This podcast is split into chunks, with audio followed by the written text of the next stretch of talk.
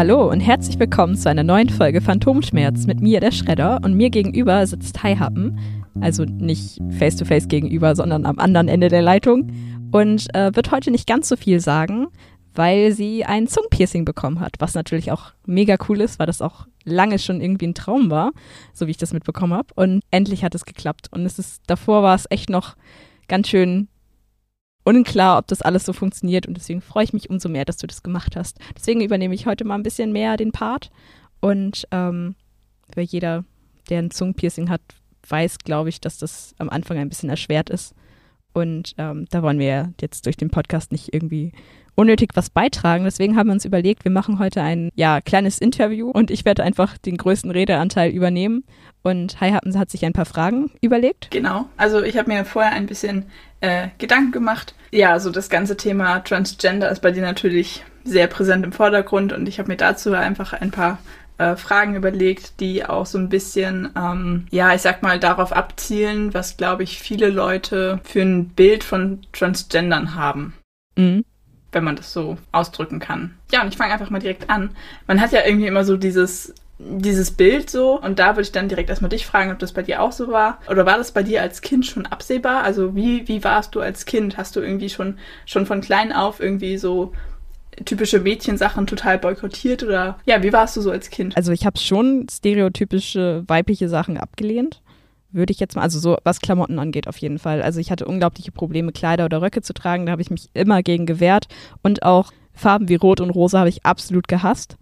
Aber zum Beispiel so Interessen, wie zum Beispiel, ich mag total gerne Pferde und mochte ich auch früher schon total gerne. Das war für mich aber nichts, was halt typisch weiblich oder männlich war. Und ich habe jetzt auch nicht bewusst, ähm, also damals war es mir noch nicht klar, warum ich diese Sachen ablehne oder warum ich bestimmte Sachen gut finde oder nicht. Und ich wollte, soweit ich mich erinnere, immer ein Junge sein und habe auch früher als Kind wirklich gedacht, ich wäre einer. Dann kam aber immer dieses dagegen und irgendwie war es ja auch biologisch klar, irgendwas war immer anders, aber zum Beispiel relativ am Anfang als Kind war ich mir eigentlich, war ich immer der Meinung, dass mir irgendwann noch ein Penis wächst oder sowas, aber das hat sich halt relativ schnell, habe ich gecheckt, so okay, gut, das ist es nicht. Ich war schon immer eher untergeordnet, also ich habe mich eher, klar war ich aufmüpfig und so, aber ähm, gerade in Gruppen von Gleichaltrigen eher nicht so äh, Anführer, sondern eher Mitläufer. Und ähm, relativ, also gerade mit Beginn der Grundschule habe ich halt festgestellt und da irgendwie auch schon relativ früh immer Geschlechtertrennung da war, habe ich irgendwann gelernt, wo mein Platz ist und dass es von beiden Seiten nicht cool ist. Die Mädchen finden es nicht cool, wenn man sich total männlich verhält und die Jungs finden es nicht cool, wenn man als biologisches Mädchen sich da irgendwie zwischendrängt. Gerade in der Grundschule habe ich dann relativ schnell gemerkt, was Mobbing ist und ähm, habe das bei anderen gesehen und äh, ich hatte zum Beispiel einen Kumpel, der relativ, nicht relativ weiblich, aber eher schon eine femininere Art hatte, ein bisschen weicher war und ähm, nicht den komplett typischen Männerbild entsprochen hat, sondern halt auch gerne Pferde mochte oder gerne mit Blumen mochte und sowas. Der wurde halt immer gleich irgendwie so in eine Position gebracht, dass der immer eher der Außenseiter war oder halt nicht ganz von den anderen anerkannt wurde. Und da hatte ich halt Angst vor, dass ich auch so werde und dass die Menschen mich auch so sehen. Und deswegen war das ein Teil, den ich relativ schnell irgendwie nach hinten vergraben habe. Als Kind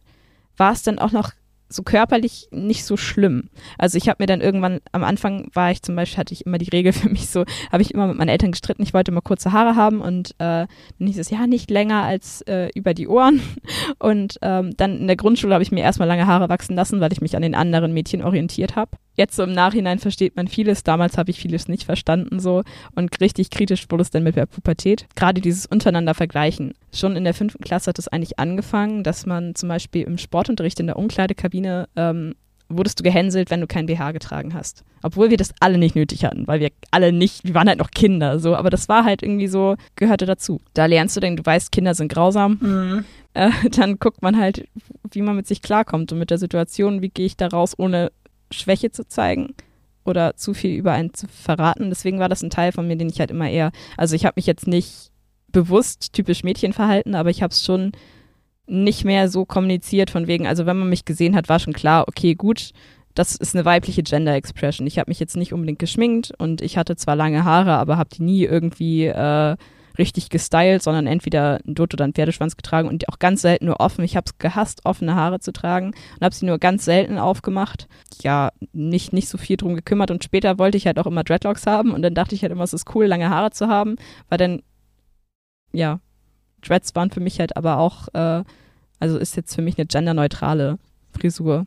Ja, finde ich total. Lange Haare sind für mich auch nichts typisch weibliches oder männliches. Ich bewege mich ja viel in der Metal-Szene. Da haben alle lange Ja. Haare. Und ich finde, lange Haare sehen einfach auch verdammt gut aus. Dem kann ich nur zustimmen. Egal bei welchem Geschlecht, lange Haare sind richtig gut. ja.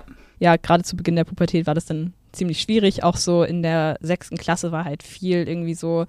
Ähm, die ersten haben ihre Periode bekommen und dann wurde halt immer rumgestachelt, wer hat denn schon seine Periode bekommen und wer die noch nicht bekommen hat, ist mega unreif und keine Ahnung was.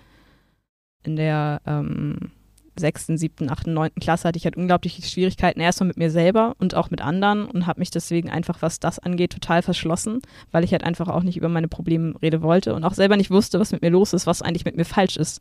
So, ich habe nicht die ganze Zeit, also meine Existenz hat sich einfach unglaublich falsch angefühlt und ich habe mir einfach immer gewünscht, nicht da zu sein oder nie geboren worden zu sein. Und ähm, ja, habe mich dann quasi in anderen Sachen so ausgedrückt, zum Beispiel, dass ich zu der Zeit halt sehr viel Kampfsport gemacht habe oder so. Und da waren wir halt alle gleich. Da haben wir alle ähm, die gleichen Anzüge getragen. Da war es egal, ob Junge oder Mädchen. Ja, das fand ich halt in der Situation recht angenehm. Sonst hatte ich halt so typische Interessen, Zeichnen. Ich mochte Hörbücher, aber auch jetzt nicht irgendwie speziell. Da würde ich jetzt nicht sagen, das ist typisch weiblich oder typisch männlich oder so. Also davon distanziere ich mich einfach. Ich finde es sowieso total schwierig, irgendwie Interessen und Klamotten zu gendern. Ich weiß Ja. nicht. Also ja, bei Klamotten ist es nochmal irgendwie anders, weil das noch so, so ein gesellschaftliches Ding ist. Aber ich finde gerade bei Interessen finde ich das so was von überholt, das zu kategorisieren in so, das machen Mädchen, das machen Jungs. Gerade bei Kindern. Lass doch jedes Kind sich ausprobieren. Ja, total. Wow. Gender Expression hatte halt schon irgendwie einen großen Wert. Und ähm, dann bin ich in eine äh, Clique gekommen, also irgendwann, ich war halt immer Einzelgänger, so bis zur siebten, achten Klasse, dann habe ich mir halt eine Clique gesucht so. Und die Außenseiter haben sich so zusammengetan. Wir hatten aber eine dabei, die hat halt, die war halt typische Anführerposition und die hat uns alle so ein bisschen runtergebuttert. Und da ist es halt, da hatte ich halt auch zum ersten Mal so Bedenken geäußert, aber da wurde mir das halt direkt ausgeredet so. Und äh, da habe ich dann auch irgendwie, wir haben halt nicht über Probleme geredet. Wir haben halt über alles Mögliche, über, keine Ahnung, ja, auch über Sexualität und sowas geredet. Aber zum Beispiel, da habe ich mich nicht getraut, die ersten Jahre mich zu outen. Ach, man wurde halt sehr in diese weibliche Rolle gepresst und ich habe das halt Probleme immer irgendwie hinten, also hinten gehalten und habe da nicht so drüber gesprochen. Auch aus der Angst, diese Gruppe zu verlieren. Und weil ich halt einfach auch das Gefühl hatte, mich hört auch keiner.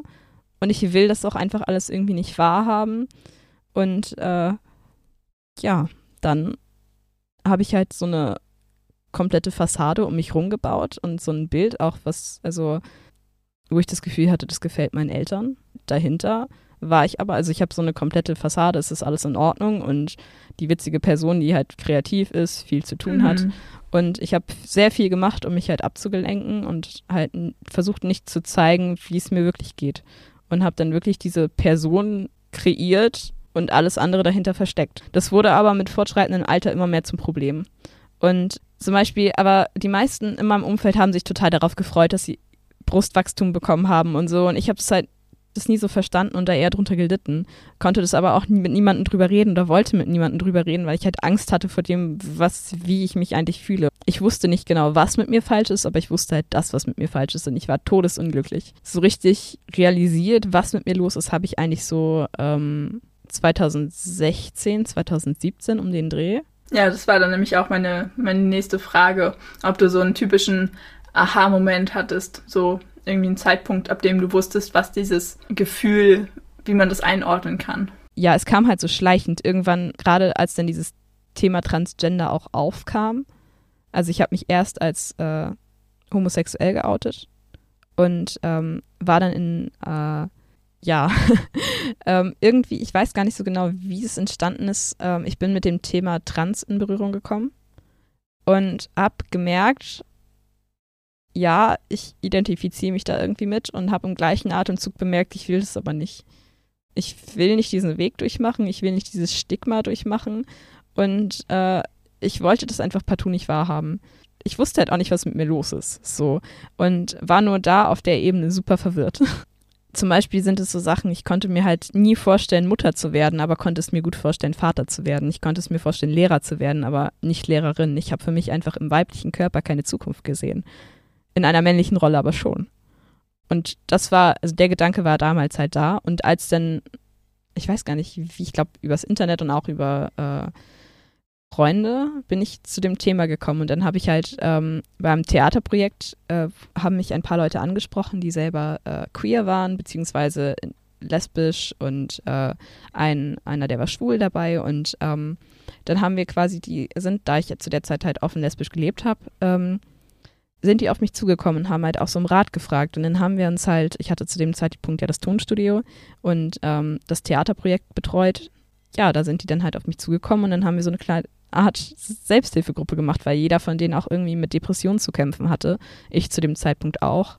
Und ähm, ja, da hatte, war eine Person dabei, die war äh, Transgender, beziehungsweise ähm, im Outing-Prozess, aber halt noch sehr jung. Und ähm, da habe ich irgendwie für mich bemerkt, so, so fühle ich mich auch. Und dann habe ich mich halt denen zum ersten Mal so anvertraut und da das halt irgendwie angesprochen. Vorher habe ich aber auch mit Freunden mal drüber geredet, dass ich halt irgendwie nicht konform mit meiner Geschlechtsidentität bin. Halt nicht genau so, aber ähm, halt öfter mal angemerkt, dass ich es hasse, weiblich zu sein, beziehungsweise wünschte, im anderen Geschlecht geboren zu sein oder solche Sachen habe ich halt schon deutlich kommuniziert und dann kamen halt öfter auch Kommentare, weil ich halt auch echt damit äh, gestruggelt habe und das haben halt auch, andere bemerkt dann kam halt auch oft, kannst du nicht einfach und dann mein Name sein, so musst du dich dann irgendwie irgendwas zuordnen oder musst du dann irgendwie, warum hast du damit so ein Problem? Kannst du dich nicht einfach so akzeptieren, wie du bist? Nein, ging einfach zu dem Zeitpunkt nicht. Das war für mich unvorstellbar. Ich konnte aber auch nicht zuordnen, wo dieser Selbsthass herkam. Ja, und es kam halt so schleichend, dieser Prozess. Und es war mir zum Beispiel in dieser Gruppe, habe ich mich total wohlgefühlt mit dem männlichen Pronomen. Außerhalb der Gruppe war es mir mega unangenehm, weil ich das Gefühl hatte, dass das halt was ist, weswegen mich andere Leute ausgrenzen könnten. Und es war mir halt mega unangenehm. Das wollte ich nicht. Da hatte ich einfach unglaubliche Angst vor. Und ich wusste, dass es bei mir zu Hause Schwierigkeiten geben würde, im Umfeld, mit den Freunden. Es würde unglaublich viel, also es würde ein krasser Weg auf mich zukommen und dafür war ich nicht bereit und mhm. den Weg wollte ich einfach nicht gehen ich fand es halt nicht cool. Ich wollte nicht trans sein. Ich wollte einfach nur irgendwie mit meinem Körper klarkommen. So und mit meiner Geschlechtsidentität. So, und das ging aber nicht. Und jetzt im Nachhinein verstehe ich das alles, warum das nicht ging. So, war für mich halt einfach schwierig. Ich habe das halt, konnte da nicht irgendwie für mich einstehen und keine Ahnung was. Und dann hat es tatsächlich an, äh, mit fortschreitendem Alter, also mit 18, ist eigentlich so der Punkt, wo man normalerweise, man wird hier erwachsen und keine Ahnung was, äh, und das Problem ist, je älter man wird, umso schwieriger wird eine Hormontherapie. Also desto mehr Sachen müssen gemacht werden, beispielsweise. Am besten ist es natürlich, wenn man von Anfang an irgendwie Hormonblocker nimmt und dann gar nicht erst irgendwie die Regelblutung bekommt oder so oder das Brustwachstum gar nicht erst einsetzt oder so. Es kommen einfach mit der Pubertät Prozesse, die nicht mehr rückgängig machbar sind. Und das war mir zu dem Zeitpunkt bewusst. Ich habe mich halt auch über das Thema sehr informiert und so und wusste halt einfach auch, was mit mir los ist und wie ich mich fühle. Wollte das aber nicht. Es war für mich einfach, ich will nicht diesen Kampf, ich will nicht diesen Weg. Ich habe aber zum Beispiel angefangen, ab und zu meine Brust wegzubinden und solche Sachen. Und habe mich damit einfach viel, viel wohler gefühlt. Habe nur noch Klamotten aus der Herrenabteilung gekauft. Habe angefangen, ich weiß nicht, irgendwann mit 15 habe ich angefangen, nur noch Boxershorts zu tragen und sowas. Weil ich mich damit halt einfach mehr ich gefühlt habe und wohler gefühlt habe. Ich wollte nicht trans sein, wollte aber als Junge wahrgenommen werden, weil ich mich als Junge gefühlt habe. Und das war halt irgendwie schwierig. Das habe ich dann versucht, mit merkwürdigem Verhalten irgendwie auszugleichen. Aber irgendwann war ich an dem Punkt, wo ich gedacht habe, okay, gut, ich muss mich jetzt entscheiden. Entweder ich gehe den Weg und oute mich und mache die Transition oder ich beende das Ganze und schmeiß alles hin. Das habe ich dann versucht, das ist aber schief gegangen. Und dann habe ich einen langen Prozess gehabt äh, mit Psychotherapie und keine Ahnung was, bin da aber nie vorangekommen und äh, habe mich aber nie getraut, das anzusprechen. Und das war, ich habe jedes Mal, habe ich mir vor jeder Therapiestunde, habe ich mir vorgenommen, ich spreche es an. Ich habe es aber nie.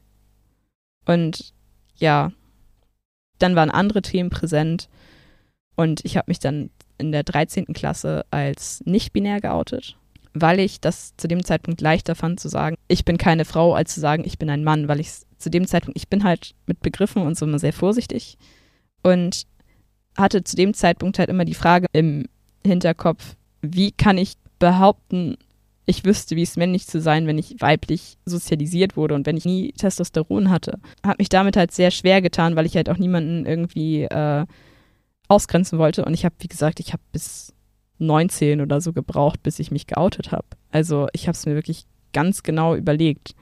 Auch lange gewartet und sehr viel Kraft gebraucht. Denn die Reaktionen waren auch nur so teilweise gut. Vor wem hast du dich dann als erstes so richtig offiziell geoutet? Ähm, also das erste richtig offizielle Outing war ja quasi vor dieser Gruppe. Und als nicht-binär weiß ich es gar nicht so genau. Das habe ich so schleichend, glaube ich, nach und nach. Ich fand es halt schwierig zu sagen, dass ich mich als männlich identifiziere, was ich jetzt kann, weil ich zu dem Zeitpunkt halt, es gibt so ein, das nennt sich Genderbread. Es setzt sich zusammen aus der Gender Expression, der Identity und ähm, dem biologischen Geschlecht. Und biologisch bin ich leider weiblich. Es hat aber Geschlechtsidentität und körperliches Geschlecht sind nicht dasselbe. So, das eine, die Geschlechtsidentität kannst nur du kennen, die ist nur in deinem Kopf. Das ist das, womit du dich identifizierst. Das kann dir keiner nehmen, das kann aber auch keiner sehen. So, und die Gender Expression ist das, wie du dich gibst nach außen hin. Das sind diese ganzen sozialen Dinge, die du halt beachtest, um einer gewissen Rolle zu entsprechen, beispielsweise. Und ähm, zu dem Zeitpunkt hatte ich halt ein sehr toxisches Männerbild und am Anfang meiner Therapie musste ich so einen Zettel ausfüllen, wo man sich dann das so eingetragen hat, so prozentual mäßig so. Und ich habe mich jetzt nicht binär geoutet, weil ich meinte, ich fühle mich eher männlich, aber ich weiß nicht, ob ich sagen kann, dass ich mich 100% männlich fühle. Bis ich dann verstanden habe im Laufe der Therapie, du musst dich gar nicht 100% männlich fühlen, weil es dieses 100% männlich-weiblich gar nicht gibt. Mhm. Ich habe weiche emotionale Seiten. Ja, aber das, das disqualifiziert dich ja nicht dafür, ein Mann zu sein. Ja, es ist, aber das war mir zu dem Zeitpunkt, hatte ich halt, wie gesagt, noch ein sehr toxisches Männerbild und ähm, war mir dessen nicht bewusst. So, und das habe ich in der Therapie dann aufarbeiten können. Das ist halt, im Grunde ist das männlich, was du für dich männlich identifizierst, also was für dich männlich ist selbst. Also, wenn ich etwas tue, ist es für mich, auf, weil ich mich als Mann identifiziere, männlich. Warum ist ein Kleid feminin? Warum dürfen nur Frauen Kleider tragen? Ja. Dinge und Interessen haben kein Geschlecht. Männlich ist ja. nur die Identität. So, und wenn ich etwas tue, dann tue ich das auf meine Art und wenn ich mich als männlich identifiziere, vielleicht auf eine männliche Art. So, das habe ich aber zu dem Zeitpunkt nicht begriffen. Für mich war männlich der holzhackende, äh, ja, Krafttrotz, der nie über seine Gefühle redet und den ganzen Tag einen Fußball guckt. Das klingt, also jetzt nicht genau so, aber es schon, es war, ich hatte ein sehr, sehr krasses ja. Männerbild. Ja. So. Ah, ich glaube, das ist aber etwas, was sich auch viele Cis-Männer mal überlegen sollten. Ja, und das fand ich ganz stark. Ähm, ich hatte dann zum Beispiel mit anderen Leuten gesprochen, auch anderen Cis-Männern, so. Ähm, und die haben gesagt, dass sie ihre männliche Identität bei 70 ein, also dass sie sich so bei 70 sehen, 70 Prozent männlich. Und dann dachte ich so, oh. Äh, ich habe mich selber bei 75 Prozent gesehen. Und dann habe ich halt angefangen mal zu hinterfragen, ab wann darf ich denn eigentlich davon reden, dass ich mich männlich fühle? So. Und in der Therapie, also so mit fortlaufender Zeit und je länger ich eigentlich auch in dieser, also ich wusste zum Beispiel, als ich meine Therapie angefangen habe, das war 2020, Anfang 2020, ich habe davor leider relativ lange auf der Warteliste gesessen, also ich glaube fast ein Jahr. Und auch als ich mich darauf setzen lassen habe, ähm, und auch so die ersten positiven Erfahrungen gemacht habe, äh, wusste ich eigentlich schon, die männliche Rolle ist das Richtige für mich. Und das ne, fällt dann unter Geschlechtseuphorie. Also es gibt einmal die Geschlechtsdysphorie. Das ist zum Beispiel das Leiden unter dem biologischen Geschlecht. Und das Gegenteil ist die Geschlechtseuphorie. Also das im empfundenen Geschlecht leben können und anerkannt werden. Und ähm, das hat mir einfach in der Zeit so viel gegeben. Und äh, auch allein, was schon ein Pronomen ausmachen kann, so habe ich zu der Zeit halt einfach begriffen. Und ähm, je länger ich dann in Therapie war und auch an meinem Männerbild gearbeitet habe und so, wurde mir halt immer klarer, okay, gut, du bist eindeutig trans. also du identifizierst dich, also trans ist ja auch nur so ein Überbegriff, also ich glaube, nicht binär fällt auch unter Transgender, aber ich identifiziere identifizier mich als äh, Frau zum Mann Transgender. Tatsächlich ich wusste halt schon die ganze Zeit, ich möchte die Hormontherapie machen und mit Testosteron und ich wusste auch, ich möchte auf jeden Fall die Operationen machen. mit dieser Arbeit daran wurde mir dann halt immer mehr bewusst, okay, gut, das, wie ich mich fühle, reicht aus, um zu behaupten, dass ich Transgender bin. So. Und, und meinem Therapeuten habe ich das damals halt so verklickert, weil ich ja quasi dahin gegangen bin mit, äh, man braucht ja eine stabile Geschlechtsidentität. So, ähm, wenn man so, wenn man eine Hormontherapie machen will, die darf sich in dem Praxisjahr oder diesem, äh, diesem Alltagserprobungsjahr, Alltagstest, darf sich die Geschlechtsidentität nicht verändern. Meine Geschlechtsidentität hat sich auch nicht verändert, nur der Begriff, den ich benutze dafür. Und ähm, weil ich meine Kreuzchen immer noch genau da setzen würde, wo sie jetzt sind. Und ich habe dann von meinem Therapeuten einen Text bekommen. Ich habe wirklich schon damals auch immer mit meiner Freundin drüber geredet, wie verklicke ich das beim Therapeuten eigentlich, dass ich mich eigentlich wirklich als Mann fühle. Und dann habe ich einen Text bekommen über nicht-binäre Personen. Und da stand halt drin, dass es halt nicht-binär meistens entweder ist, dass äh, man sich erst als trans sieht und dann quasi nicht binär identifiziert, also dass man vorher halt im binären System denkt, oder es gibt halt die Variante andersrum, dass man sich erst als nicht binär outet, weil es einem leichter fällt, zu sagen, was bin ich definitiv nicht, als zu sagen, was ich bin. Und da habe ich mich mega tapp gefühlt und dachte so, oh fuck, das ist sowas von die Wahrheit. und dann habe ich das halt darüber angesprochen und ihm dann auch erzählt, dass sich für mich halt nur der Begriff verändert hatte, weil ich jetzt mehr über die Begriffe Bescheid weiß wie ich mich fühle oder identifiziere. Ich benutze jetzt einfach einen passenderen Begriff dafür. Mm, und ähm, also ich meine, äh, fleißige ZuhörerInnen wissen ja, dass du äh, jetzt schon eine ganze Weile auf äh, Testosteron bist. Eine ganze Weile nicht, aber. Doch, ich finde schon. Ähm, und wie sieht jetzt so der Weg für dich aus, der noch vor dir liegt? Ich bin jetzt erst seit eineinhalb Monaten auf Testosteron. Das ist halt echt nichts. So, ich habe halt auch kaum Veränderungen bis jetzt nur so emotionale Sachen und dass man halt, man kommt halt in die Pubertät. Also das ist jetzt auch das Erste, was passiert. Man geht halt nochmal mit 22 komplett durch die männliche Pubertät. Das dauert so fünf Jahre. Ich habe halt nicht mal wirklich Stimmbruch. Also ab und zu, meine Stimme klingt momentan richtig scheiße. Also nicht richtig scheiße. Ich freue mich, dass sie anders klingt als vorher. Aber jetzt, wenn ich die Aufnahmen höre, denke ich mir immer, boah, das ist eine richtig schlechte Aufnahme. Und dann so, oh, ich klinge einfach so, so komisch, halb heiser, halb, äh, ja, keine Ahnung. Und ich merke das halt auch, wenn ich rede, bricht mir manchmal einfach die Stimme weg. Manchmal ist sie tiefer, manchmal ist sie wieder super hoch und ich denke, wo kommt denn jetzt dieses Geräusch her? Also es ist halt typisch äh, Stimmbruch und sie bleibt mir halt ständig irgendwie weg. Aber ja, also wie gesagt, seitdem ich Testosteron nehme, geht es mir sowas von viel besser. Ja, dann jetzt aktuell läuft gerade die Namens- und Personenstandsänderung. Dafür habe ich ja Freitag einen Gerichtstermin, aber das dauert insgesamt äh, zehn Monate, bis das durch ist. Und medizinisch ähm, wäre das nächste, was passiert, halt die Operation. Aber ich brauche auch da wieder ein Gutachten für. Also ein Indikationsschreiben, das darf ich halt auch nicht selber entscheiden, welche Eingriffe ich machen darf. Das entscheiden wieder andere für mich. Und äh, die anscheinend das besser wissen, wie ich mich identifiziere und was gut für mich ist als ich selber. Die Leute, die gesagt haben, Testosteron wird nicht alle deine Probleme lösen, das hat alle meine Probleme gelöst. Wirklich alle. aber ich glaube, das ist vielleicht für mich auch einfach ein Einzelfall. Aber war das Beste, was mir in meinem Leben passieren konnte, ist im Nachhinein diese Transition. Und ich bin so unfassbar stolz auf dich, dass du das so lange durchgehalten hast und da so für dich gekämpft hast. Ich meine, ich habe das ja alles ziemlich live miterlebt. Und ich finde das, also ich ziehe da wirklich meinen, meinen Hut vor dir. Ja. Du hast mich auch als weibliche Person kennengelernt, oder? Ja, ne? Ja. Wobei ich das irgendwie nie so, ja, krass wahrgenommen habe. Also ich meine, ich habe dich ja vorher auch schon immer bei dem Namen genannt, den du jetzt trägst, so. Weil, keine Ahnung, war halt so. Du hast dich so bei mir vorgestellt und dann habe ich das halt so angenommen. Ähm, und dadurch, dass wir auch uns gerade am Anfang relativ selten in echt gesehen haben und viel immer geschrieben haben. Und ich, also ich wusste ja, also ja, ich habe dich zwar noch weiblich kennengelernt, aber ich wusste ja, dass da irgendwas ich sag mal, im Argen ist. Ähm, und mir war es auch einfach nie wichtig, so welches Geschlecht du jetzt hast. Also ja, ich bin, glaube ich, irgendwann einmal zwischendurch in ein Fettnäpfchen getapst, weil ich das nicht auf dem Schirm hatte und ich dann einmal versehentlich misgendert habe, aber dann war halt danach auch so, ach so, ah, ah, wir sind jetzt beim anderen Pronomen. Okay, auch gut. So, das, für mich war das halt eigentlich überhaupt keine große Umstellung. Ähm, einfach weil es mir, weil mir das Geschlecht von Menschen sowieso nicht so unbedingt wichtig ist. Also ich finde, es ändert halt nichts an den Menschen oder auch, das hat ja auch unsere Freundschaft überhaupt nicht irgendwie beeinflusst, ob du jetzt männlich oder weiblich bist, weißt du? So.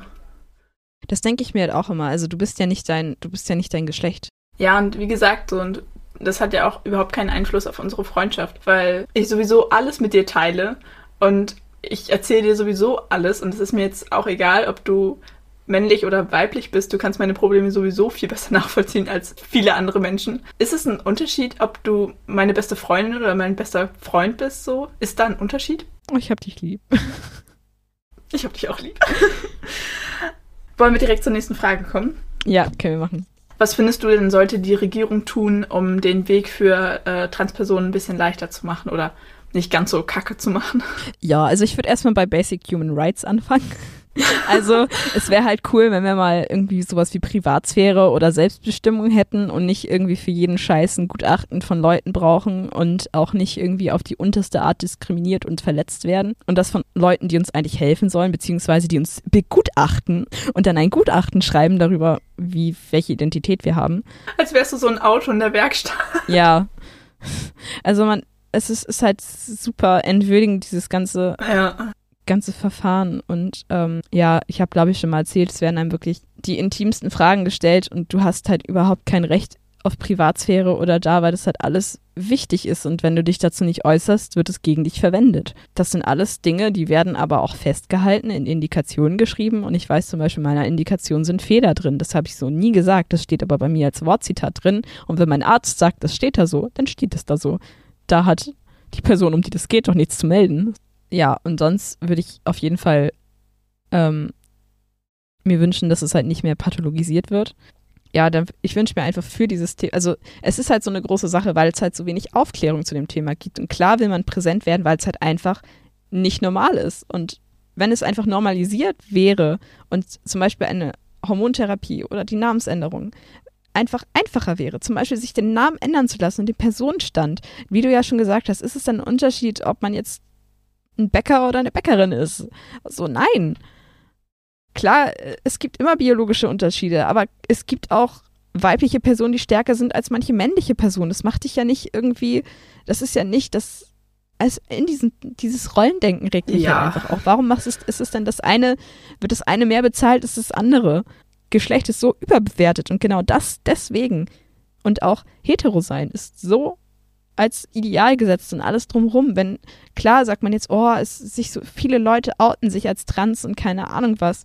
Ja, weil es jetzt langsam möglich ist. Vorher gab es das auch schon, Ja. die Leute haben es in sich reingeschwiegen oder sich umgebracht. Oder es wurde halt einfach nicht erzählt oder die Leute wurden weggesperrt oder umerzogen oder das wurde therapiert und geheilt. Geheilt in Anführungszeichen. So, Menschen haben unterschiedliche Geschlechtsidentitäten und es gibt mehr als Frau sein und Mann sein. Und solange unsere Gesellschaft uns so in dieses binäre System drückt, ist es klar, dass es Leute gibt, die sich dagegen aufstemmen. Nur so kann es halt, würde man da insgesamt einfach viel lockerer mit umgehen. Denn würde man auch nicht sagen, von wegen, oh, so viele Leute outen sich als Transgender oder jetzt ist ja irgendwie so, braucht ihr denn einen Monat, um auf euch aufmerksam zu machen, weil es eben noch nicht normal ist und weil diese Diskriminierung da ist und weil diese Gewalt und dieser Hass gegenüber Transpersonen und Homosexuellen und queeren Leuten allgemein Ja. da ist. Ich will ja auch gar nicht zu politisch werden. Meiner Meinung nach sollte, sollten diese ganzen Prozesse halt einfacher gemacht werden. Und ähm, diese Maßnahmen sollten halt nicht von anderen Leuten entschieden werden, sondern von einem selber. Man sollte das tun, womit man sich wohlfühlt. Und ähm, in dem Zusammenhang würde ich mir halt auch eine bessere medizinische Versorgung wünschen. Macht es Transmenschen nicht noch schwerer, als es eigentlich ist. Also, ja, wo wir auch schon zu Vorurteilen kommen würden. Das war, glaube ich, deine nächste Frage, ne? Ja, in dem Zusammenhang Dinge, die ihr bitte in Zukunft nicht mehr sagen solltet, wenn ihr eine Transperson seht, sondern akzeptiert einfach, dass sie da sind und liebt sie so, wie sie sind und akzeptiert sie so, wie sie, so wie sind, denn sie haben es schon von alleine schwer genug und ihr müsst jetzt nicht noch euren Senf dazu geben. Danke. Ende der Aussage.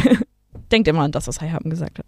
Ein Satz, den ich halt oft gehört habe, also ich habe jetzt nur so das Best-of genommen, weil sonst könnte ich hier wirklich tagelang darüber reden. Bist du eigentlich ein Mädchen? Danke für diese Aussage. Nein, bin ich nicht. Ich bin nur in einem weiblichen Körper. Aktuell noch. Danke, dass du mir das nochmal vor Augen hältst, dass mein Passing schlecht ist, dass ich anscheinend weiblich aussehe, obwohl ich alles irgendwie versuche mit meinem Verhalten zu vertuschen und super, dass du mich in so ein toxisches, toxisches Bild drängst und dafür sorgst, dass ich mich noch mehr hasse als sowieso schon. Danke dafür. Ähm, man sieht dir ja gar nicht an, dass du trans bist. Einerseits könnte man sich jetzt darüber freuen, dass dein Passing gut ist und aber meistens, also in meinem Fall ist es halt aktuell noch so von wegen, man sieht dir ja gar nicht an, dass du dich als männlich identifizierst, denn du siehst aus wie eine Frau. Danke für nichts. Ich habe einfach einen sehr weiblichen Körperbau und bin damit einfach gestraft, da kann ich aber auch nichts für.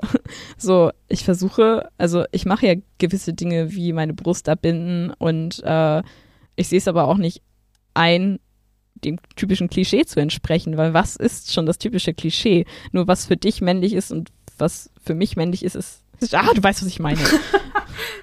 Dann noch typisch, was ich halt sehr oft höre, ist, äh, An deinem Gesicht, an deiner Stimme oder an sonstigen Dingen, an meiner Haltung, an meiner Art, wie ich spreche, an meiner Art, wie ich gucke, an der Art, keine Ahnung, wie ich meine Tasse halte, erkennt man, dass du weiblich bist. Ähm, den Satz höre ich leider sehr, sehr oft. Und äh, ja, gleiches wie eben, ne, fickt euch an.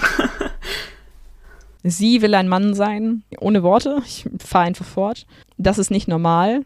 Erstens, was ist schon normal? Und zweitens, Transsexualität gibt es auch in der Tierwelt. Es ist nur einfach, dass wir Menschen ein unglaublich widerliches Bild von Rollenklischees haben. Tiere haben das nun mal nicht. Du siehst ja auch nicht einer Katze direkt an, welches Geschlecht sie hat, sofort. Wieso siehst du das deinem Menschen sofort an?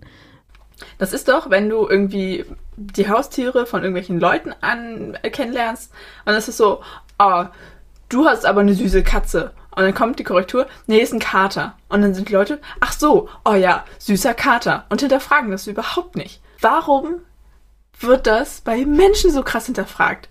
Oh, du bist aber ein nettes, du bist aber ein nettes Mädchen. Äh, ich bin kein Mädchen, ich bin ein Junge. Ja, nee. Weißt du? ja, genau das. Nein, du bist, nein, nein, du bist kein Junge. Du bist einfach gestört, du bist krank, geh mal in eine Psychiatrie und lass das irgendwie wieder hinrichten, so. Oder, aber du siehst gar nicht so aus. Ja, muss ich mich jetzt dafür rechtfertigen? Sorry. Ja, ist halt echt so. Also, weißt du, wenn ich Leute korrigiere und sage, dass meine Katze männlich ist, dann hinterfragt das niemand. Dann ist es dann, ja, ist okay, so. Aber warum wird es bei Menschen so gemacht? Das, das regt mich so auf, das macht mich so aggressiv. Entschuldigung. Kurze Unterbrechung. Genauso wie fragt nicht danach, was man, welches Geschlecht man in der Hose hat oder ob man schon Operationen hatte oder nicht. Und ähm, auch nicht nach dem Dead Name fragen. Der Dead Name heißt Dead Name, weil dieser Name tot ist. Den gibt's nicht mehr. So. Benutzt den Namen, mit dem sich die Person wohlfühlt. Ja, dann, du warst aber so ein hübsches Mädchen. Schön. Ich war sehr, sehr unglücklich. Klar, man befindet sich in so einer merkwürdigen Zwischenphase und gerade wenn man sehr weibliche Kurven hat und ähm, dann versucht, also eine männliche Gender Expression zu haben, sieht es manchmal halt einfach wie in meinem Fall ziemlich komisch aus. und ähm, wenn ich mich so wohler fühle, dann ist es doch meine Sache und dann lasst mich doch so leben und es ist mir doch egal, ob ihr das schöner findet oder nicht. Wenn es euch wichtiger ist, dass ich euch optisch gefalle, als dass es mir gut geht, dann will ich euch auch nicht in meinem Leben haben, ganz ehrlich. Ja, ist halt echt so. Ich bin mir dessen bewusst, so, aber das habe ich mir auch nicht ausgesucht, so. auch eine ganz gute Sache ist zum Beispiel, wenn man, äh, das hatte ich jetzt auch gerade wieder am Wochenende, man wird misgendert, dann wird sich entschuldigt dafür und dann wird man darauf verwiesen, dass man halt noch weiblich aussieht. Als ob das Misgender nicht schon schlimm genug wäre. Ja, aber das, ist, das passiert mir so oft. Ihr müsst euch nicht dafür entschuldigen, wenn man mich mal misgendert. Aber bitte korrigiert dann nicht und verweist mich darauf, dass ich weiblich aussehe. Das zieht noch mehr an meinem Selbstbewusstsein. So, wenn man mich misgendert, finde ich das halt nicht dramatisch, weil ich weiß, dass ich noch weiblich aussehe. Ihr müsst mir das nicht erzählen. Ich weiß das. es gibt sowas wie Spiegel. Ich meide sie zwar, aber ich bin mir dessen bewusst und ich höre ja auch meine eigene Stimme. Ich schneide diesen fucking Podcast. Ich höre meine Stimme. Und ich kann mich sowieso schon kaum ertragen. Ihr müsst mir das nicht noch ins Gesicht sagen. Ja, also aus internalisierter Homophobie heraus möchtest du halt äh, als Mann leben, damit du mit Frauen zusammen sein kannst. Wo ich dann dachte, oh. Was ein Quark. Weil ja auch Geschlecht und Sexualität voll zusammenhängen. Hä? Genau, also erstmal das. Es ist halt, halt Geschlecht und äh, Identität sind halt für alle, die es nicht wissen, sind zu trennen. Das ist halt, das hat nichts zu bedeuten. So, du kannst auch äh, trans sein und auf Männer stehen. Du kannst auch eine Transfrau sein und auf Frauen stehen. Das eine schließt das andere nicht aus. Und äh, ja, ähm, für mich war es tatsächlich leichter, mich damals als lesbisch zu outen als als trans. Da habe ich sehr lange für gebraucht und ich finde, es ist auch in Deutschland anders stigmatisiert. Zum Beispiel im Iran ist es eine andere Sache oder ähm, früher auch in Schweden. Also Homosexualität ist ja erst seit 1994 in Deutschland beispielsweise keine Straftat mehr. In anderen Ländern der Welt ist es halt immer noch eine Straftat. Und Umoperationen sind im Iran zum Beispiel keine Straftat. Dort ist es halt der Fall, dass viele Homosexuelle halt eine Hormontherapie machen und sich um also und äh, ihr Geschlecht wechseln oder ändern, damit sie halt mit Männern zusammen sein können aber wir sind hier in Deutschland und äh, Oh no. Oh, das wusste ich gar nicht. Krass. Ja, leider. Also gerade der Iran ist dafür halt ein präsentes Beispiel. Zum Thema äh, Pronomen und richtig gendern und alles, äh, dass Menschen da so ein bisschen in Verdruss geraten und dann kommen so Aussagen wie, ja, man kann es doch eh nicht richtig machen oder wie man es macht, macht man es verkehrt. So von wegen, man will grundsätzlich Leute mit dem richtigen Pronomen ansprechen, aber manchmal ist es halt nicht direkt zu erkennen. Und wenn man dann nachfragt, hat man aber auch das Gefühl, der Person auf den Schlips zu treten, weil ja dann das ja offensichtlich ist, dass das Pronomen nicht zu erkennen ist oder dass die Expression halt nicht eindeutig ist. Weißt du? Ich kann das irgendwo sehr gut nachvollziehen. Also ich finde zwar nur wenn man das Gefühl hat, potenziell Dinge falsch machen zu können, sollte man sie nicht grundsätzlich unterlassen. Das finde ich nicht. Ich kann aber diesen Struggle irgendwie verstehen. Was würdest du denn dazu sagen oder was wäre so da dein, dein Ratschlag oder wie würdest du es schön finden, wie Menschen damit umgehen? Ich finde, nach dem Pronomen kann man erstmal immer fragen. Also ich trenne auch zwischen, also Gendern und Pronomen sind nicht das gleiche. Also ähm, bei Gendern ist es einfach die inklusive Sprache, dass halt keiner ausgeschlossen wird und ähm, dass beispielsweise Lehrer innen, also nicht gleich darüber entscheidet, ist es jetzt eine Lehrerin oder ein Lehrer. So, sondern es ist eins von beiden oder irgendwas dazwischen oder es schließt halt keinen aus. Pronomen hingegen sind etwas, was ja quasi, also ein Pronomen ist ein dekliniertes Wort, was ein anderes Nomen vertritt, also ein Stellvertreterwort, ein Fürwort und etwas näher bestimmt. Näher bestimmen heißt den Menschen näher bestimmen und der Mensch identifiziert sich mit einem gewissen Pronomen und findet, dann kann er auch bestimmen, welches Pronomen. Also wenn es schon ein äh, Wort ist, was ihn näher bestimmt.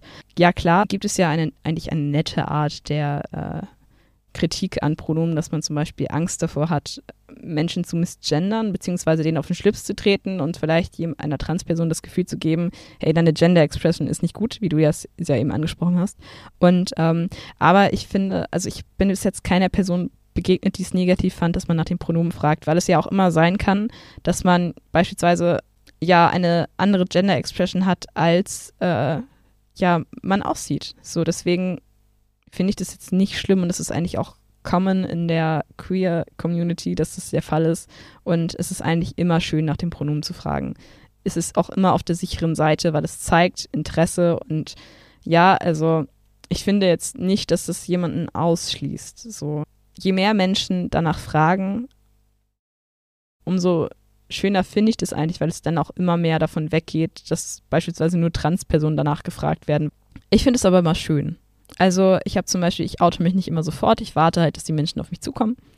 Oder wenn es halt sich ergibt. Ich bin nicht so, dass ich einen Raum betrete, hey, guck mal, ich bin trans. Sondern meistens behalte ich das für mich, bis es halt zum Problem wird.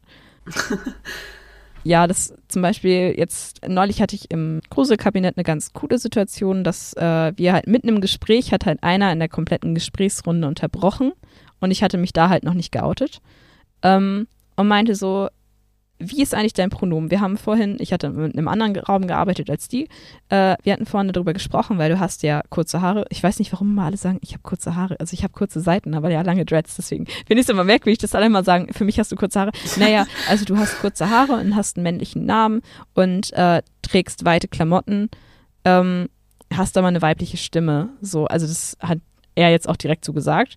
Was ist dein Pronomen? Wie identifizierst du dich? So, und da fand ich das einfach nett. Er hätte das mit der weiblichen Stimme vielleicht die Begründung nicht herleiten müssen. Aber ich fand es halt irgendwie, da fand ich das überhaupt nicht schlimm, sondern ich fand es halt sehr aufmerksam und sehr nett, dass sie da nachgefragt haben. Allgemein, ich finde es immer schon super sympathisch, wenn Menschen auf mich zukommen und äh, nach dem Pronomen fragen.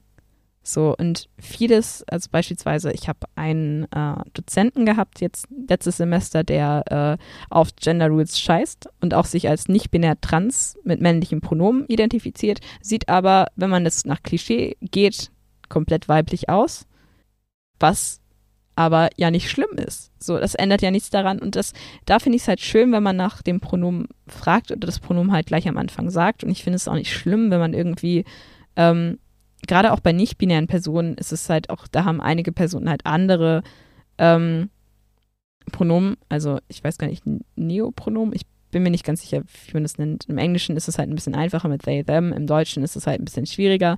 Und da kann man halt immer gerne mal nachfragen, so auch gerade, wenn man sich da nicht sicher ist, einfach immer nachfragen. Es ist immer, man, du fragst ja auch eine Person nach ihrem Namen, so ist es jetzt nicht so, dass das irgendwie ich würde das halt schön finden, wenn das so zu der typischen Begrüßung dazu gehören würde, wenn man halt einmal mit sagt, so, weil man eben nicht von außen sehen kann, wie das, was, wie man sich identifiziert ist. Das ist ja, wie gesagt, im Kopf, ist es im Gehirn. Finde ich schön, wenn man das irgendwie so kommunizieren kann. Wenn das irgendwie etabliert wird. Ähm, mir ist es mir ist das tatsächlich mittlerweile auf Instagram aufgefallen, dass das super viele Leute jetzt in ihre Ja. Biografie mit reinschreiben. Und auch dann, wenn du halt vom Namen her ableiten kannst, dass es eindeutig männlich oder weiblich ist, dass dann aber trotzdem noch dabei steht, also halt irgendwie, keine Ahnung, Julia und dann darunter halt Ja. äh, she, her. So ist mir aufgefallen, dass es immer mehr Leute machen. Finde ich irgendwie ganz cool. Wir haben das, wie gesagt, in einem Seminar gemacht und da haben tatsächlich mehr Leute sich als nicht-binär betitelt als gedacht. So, ähm, wo es von Anfang an nicht ganz klar gewesen wäre, wo ich dann dachte, wow, also das war ziemlich cool. ja, kann ich mir vorstellen. Und also ähm, benutzt doch einfach das Pronomen für Menschen, das sie sich wünschen. Es ist jetzt auch, also klar, kann, Pronomen können sich ändern, Menschen können sich ändern, das Leben ist nun mal, das Gehirn verändert sich, klar, es ist nie, es ist immer alles im Wandel. Wenn jemand heiratet, benutzt man auch einen anderen Namen. Das ist plötzlich für keinen anderen Problem. Aber sobald man das Pronomen ändert, oh Gott, es ist jetzt kein Hexenwerk, richtige Pronomen zu benutzen. So, ich finde, Missgendern ist nicht so, also klar ist das schlimm. Ich muss auch ganz ehrlich sagen, ich finde es nur bei Leuten schlimm, die mich halt länger kennen. Enge Freunde oder so, wenn die einen missgendern, dann verletzt mich das sehr.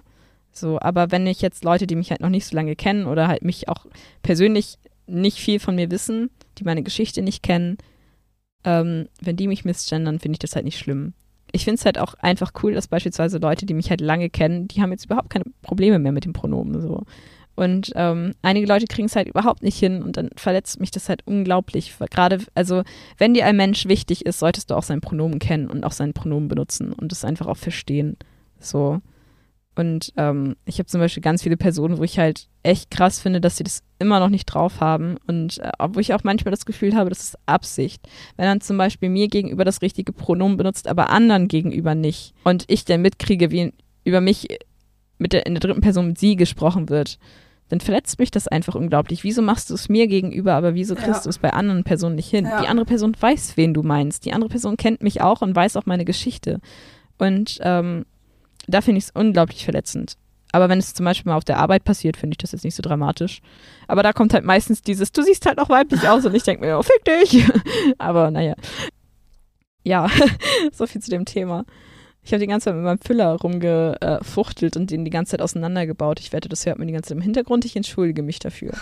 Ja, also Fazit, einfach nachfragen, wenn man sich nicht sicher ist. Und einfach tolerant und offen sein, ist, glaube ich, guter Hinweis. Mal der Welt ein bisschen aufgeschlossener begegnen, finde ich, wäre sowieso mal ein schöner Hinweis so für unsere Gesellschaft. Auf jeden Fall.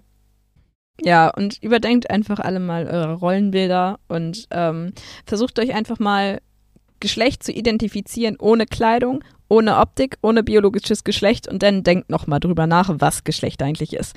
Ja, und dann hätte man die Geschlechtsidentität und dann versteht man so, was, äh, also ist, ich glaube, es ist halt auch einfach traurig, dass gerade Transmenschen sich viel mit diesen Themen auseinandersetzen müssen, weil das halt Teil der Therapie ist. So, also da wirst du halt gefragt, wie würdest du Männlichkeit beschreiben, wenn du nicht nichts Körperliches hast, keine Sozialisation, kein Umgang mit anderen Menschen so.